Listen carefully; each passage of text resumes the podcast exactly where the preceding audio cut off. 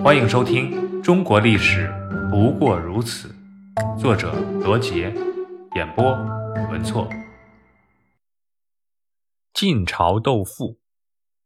晋朝开国后的两年内，因为战争而流离失所的人民以及新生人口重返家园，人数多达一百余万，国家恢复了繁荣的景象。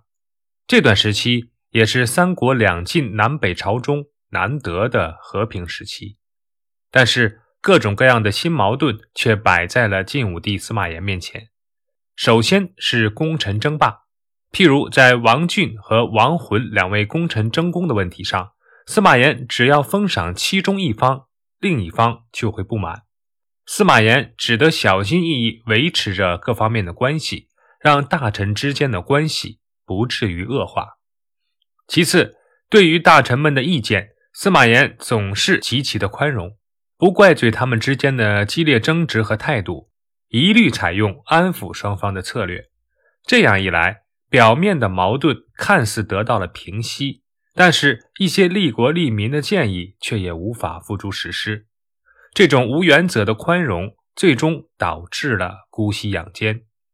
尚书仆射刘毅向司马炎检举，掌管皇帝亲兵的杨姓官员。倚仗自己曾经有恩于司马炎，多年来一直横行霸道、无视法律。刘毅掌握了详实的证据后，请求司马炎处死这位官员。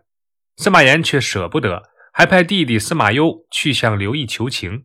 刘毅被迫答应，但不久后，这位杨姓官员又被别的官员检举，罪行很多。司马炎仍没有处死他，只是免去了他的职务。过了一段时间。又悄悄地启用了这位官员，这种做法直接导致了社会风气和朝廷纲纪的败坏，就连司马炎自己也渐渐改变了勤俭的作风。他常常花费大量的时间外出游乐，大排筵宴，并在吴国选了五千名宫女进宫，嫔妃多的自己都不知道该去见哪一个，索性呢坐着羊拉着小车在宫里转。嫔妃们都希望皇帝停在自家的门前，就把盐水洒在了门前的草地上，吸引羊停下来。这一举动引起了广泛的效仿，久而久之，连羊都感到无所适从，不知道该停到哪儿了。在这种荒唐的日子里，整个统治集团奢靡成风，大臣竞相斗富。开国大臣石苞的儿子石崇是当时的荆州刺史。他经常派手下抢劫远来的客商，积累了大量的财富。石崇家里妻妾成群，奴婢众多，金银财宝堆积如山。无论是家中的陈设，还是日常的生活，都豪华奢靡到了极点，把皇族都比到了一边。当时外国给西晋进贡了一种布料，叫做火浣布。武帝司马炎非常的喜欢，就用这种布料做成了衣服。为了炫耀名贵衣服，司马炎特意驾临石崇家，想与石崇一比高低。石崇知道后，自己穿着平常的衣服，却让五十个奴婢都穿着火浣布制成的衣服来迎接司马炎，活生生把司马炎给羞辱跑了。司马炎的舅父王恺也是当时京城的豪富之一，他见石崇如此奢华，很不服气，下决心要与石崇较量一番。于是，历史上著名的王凯石崇斗富便上演了。王凯家用糖洗锅刷餐具，石崇听说后，在家里用蜡烛当柴烧。王凯在自己常经过的道路两旁，用紫丝布做成了四十里路长的布帐，石崇则用织锦布做了五十里的布帐。王凯家里的所有房屋都用香料刷过。石崇就用红色的石蜡涂墙，比了几次，王凯没有斗过石崇，更加不服气。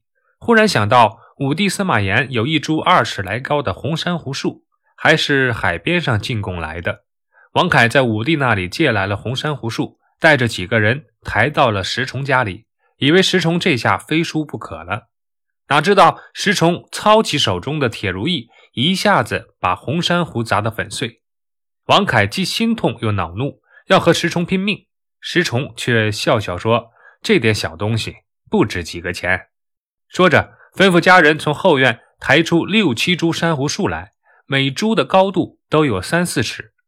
石崇对王凯说：“我赔你的珊瑚树，这么多珊瑚树任你挑选。”王凯瞠目结舌，气得发呆，一转身便走了。